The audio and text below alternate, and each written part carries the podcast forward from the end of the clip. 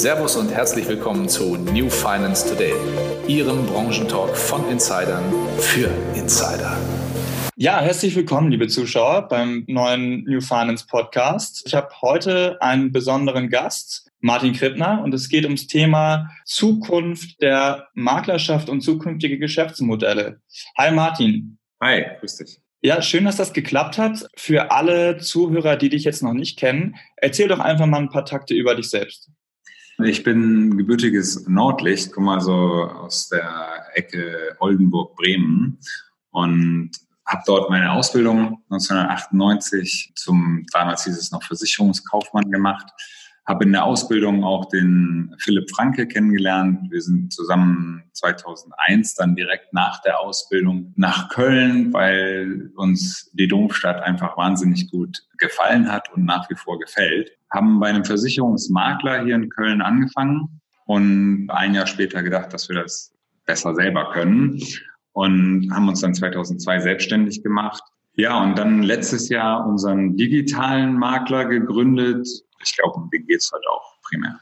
Ja, absolut. Also du hast es ja angesprochen, digitaler Makler. Klingt erstmal auf jeden Fall spannend. Wie, wie seid ihr dazu gekommen? Wie lange habt ihr daran gearbeitet?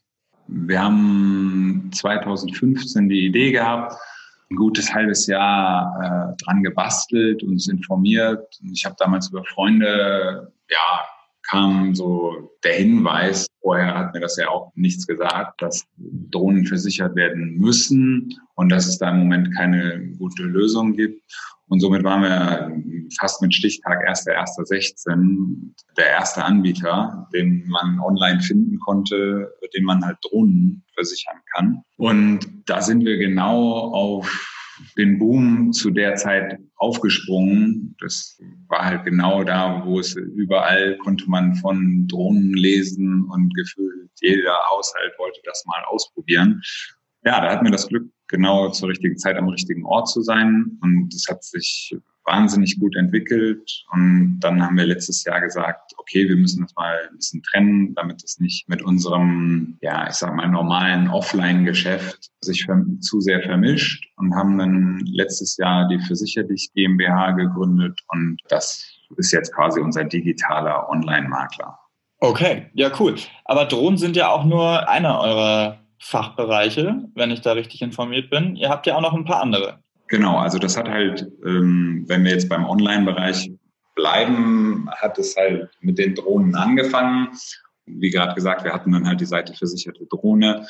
Das hat halt ganz gut funktioniert, kann man sagen. Und dann ähm, liegt es ja nahe zu sagen, okay, wenn wir das Netz gut platziert haben, dann versuchen wir doch auch nochmal andere Themenbereiche. Und jetzt ist es schwer. Unser nächstes Thema war dann geplant, Hörgeräteversicherungen zu machen. Und jetzt ist es schwer, das auf einer Drohnenseite darzustellen. Und somit haben wir dann letztes Jahr neben der Gründung des Online-Maklers halt auch eine zweite Seite gelauncht und haben die versichertdich.de Seite und haben da jetzt mittlerweile Hörgeräteversicherungen Musikinstrumente und basteln gerade noch an zwei Ideen, die äh, bis zum Ende des Jahres dann kommen sollen. Ja. Wie seid ihr denn ausgerechnet auf diese Nischen gekommen, wenn ich sie mal so nennen darf? Definitiv. Also da haben viele Gründe reingespielt. Wir haben letztes Jahr einen Workshop gemacht, haben uns für ein Wochenende hier ein Chalet in der Eifel genommen und viel analysiert, haben gesagt, welche Bereiche sind jetzt noch nicht so wahnsinnig überlaufen. Wir sind auch, hatten auch eins der Kriterien war auch, dass wir Spaß dran haben, dass es Dinge sind, zu denen man irgendwo auch eine emotionale Bindung hat, die man, wo man auch weiß, dass man die, wenn man das so sagen kann, gerne versichert und nicht denkt, ich muss jetzt hier irgendwie dafür eine Versicherung abschließen, ähm, sondern ja, weiß, dass das halt äh, auch sinnvoll ist. Also tatsächlich auch Dinge, die einem am Herzen liegen, sozusagen.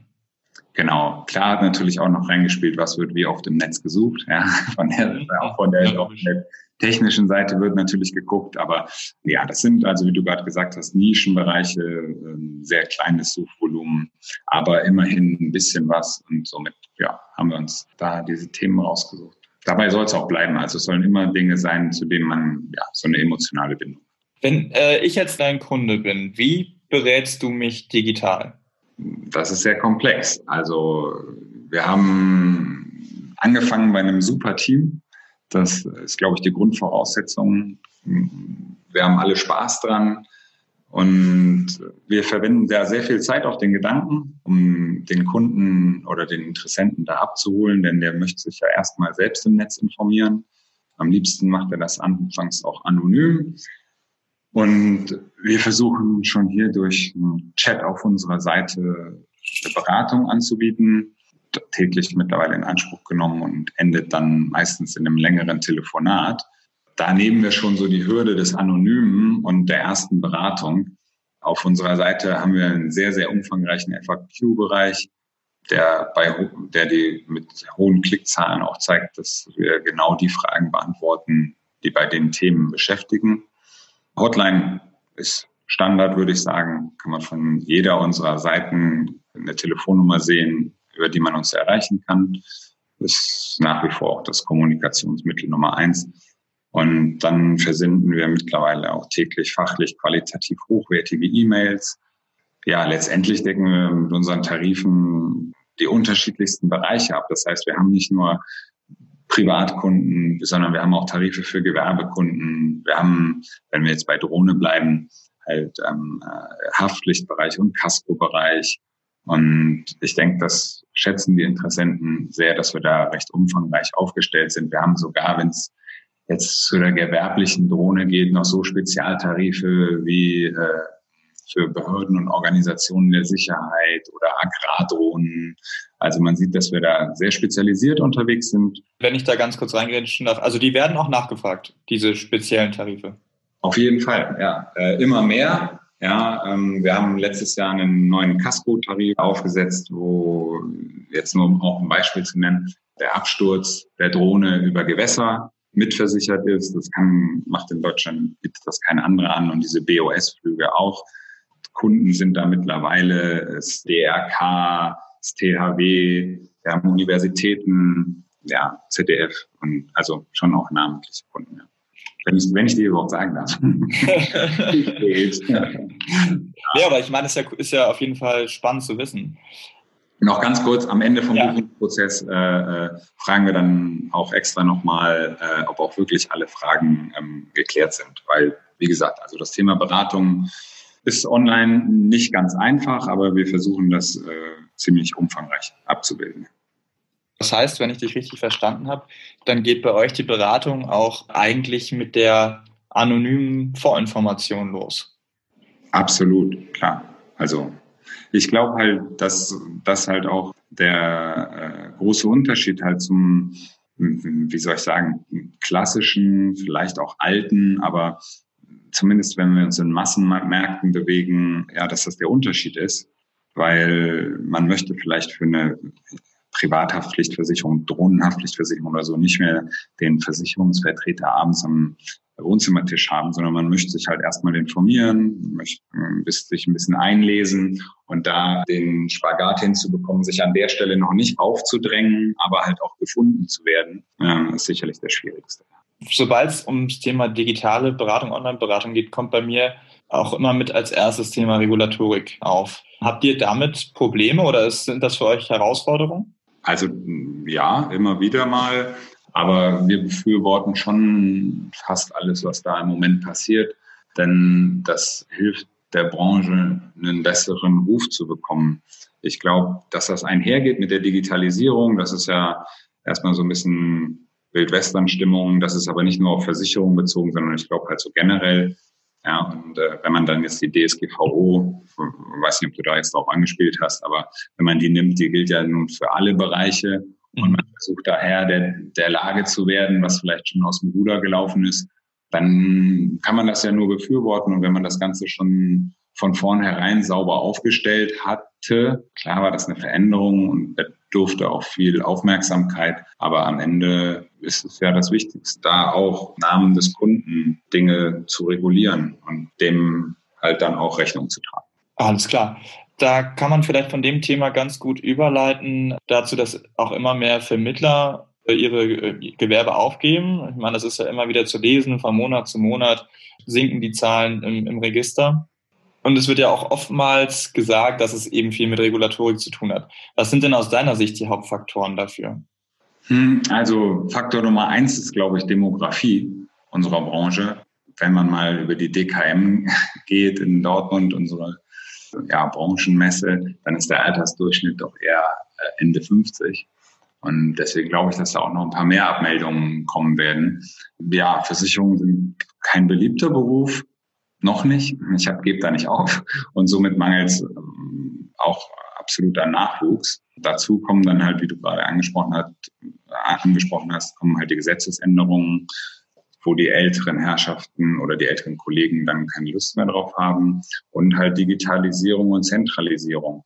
Wer vor 30 Jahren dann noch eine One-Man-Show möglich oder hatte, ja, konnte davon noch auskömmlich leben. Aber das ist heute nicht mehr der Fall. Man muss sich da meiner Meinung nach spezialisieren und willig sein, die ganze Zeit zu lernen, sich anzupassen Okay, ähm, ich meine, du hast ja schon das Thema Nachwuchs und Nachwuchsprobleme angesprochen. Vielleicht als Überleitung zum Thema Jungmakler Award, wo du ja vergangenen Jahr im Finale standest. Was hast du bei diesem Wettbewerb da mitgenommen? Und würdest du aus deiner heutigen Sicht auch nochmal teilnehmen? Also das Schönste war eigentlich zu sehen, dass, ähm, dass da draußen noch gleichaltrige Makler gibt. Das dann nicht nur zu wissen, sondern die auch kennenzulernen. Kollegen und vor allem auch Kolleginnen ähm, mit tollen Ideen, von Spezialisierung mit einer offenen Art, die unsere Branche gerade bei den Älteren leider nicht so kennt. Ja, das war eigentlich auf jeden Fall so der größte Benefit. Und dann hat man durch die Castings und die Veranstaltungen natürlich auch tolle Kontakte zu den Konzernen bekommen. Ich habe dadurch mittlerweile die, oder ich habe die Möglichkeit bekommen, da schon einige Vorstände äh, persönlich mit meinen Ideen kontaktieren zu dürfen. Und das kann natürlich nie schaden. Ob ich nochmal teilnehmen würde, also das ist äh, eine schwierige Frage. Die Frage ist, würde ich nochmal teilnehmen? Also quasi jetzt ein zweites Mal? Oder würde ich daran teilnehmen, wenn ich noch nie daran teilgenommen hätte? Wenn, wenn du mich fragst, ob ich ein zweites Mal daran teilnehmen würde, würde ich das verneinen, weil ich denke, man präsentiert seine Ideen und sich und sein Konzept einmal. Das ist dann auch gut gewesen. Aber also, wenn ich noch nie daran teilgenommen, außerdem darf ich auch gar nicht mehr. Ja, ich werde dieses Jahr 40, deswegen. okay, dann erübrigt sich das. Die Frage obsolet, ja. Aber also, wenn ich noch nie daran teilgenommen hätte und halt ähm, jünger wäre, dann würde ich auf jeden Fall auch jedem empfehlen, das einmal mitzumachen. Das ist schon ein sehr spezielles Erlebnis, sehr schön, schönes Erlebnis. Zum Thema Nachwuchs nochmal. Also ich meine, der Jungmakler ist jetzt ein, eine Initiative.